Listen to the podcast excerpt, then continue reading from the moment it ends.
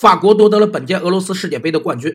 之前承诺法国队夺冠，华帝退全款的华帝股份有限公司实现了品牌的充分曝光，成为世界杯广告营销战的最大赢家之一。华帝采用的这种方式被称为对赌营销。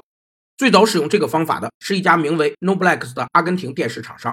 该厂商在2017年的世界杯预选赛上承诺，如果阿根廷未出现，消费者购买该公司旗下的 4K 电视会获得全额赔款。结果，首批300台电视全部售罄。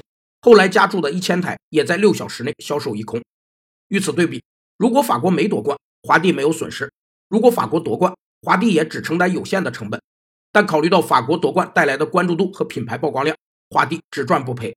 而退全款不等于退现金，华帝打了一次擦边球，用购物卡代替了退款，又促成了二次销售。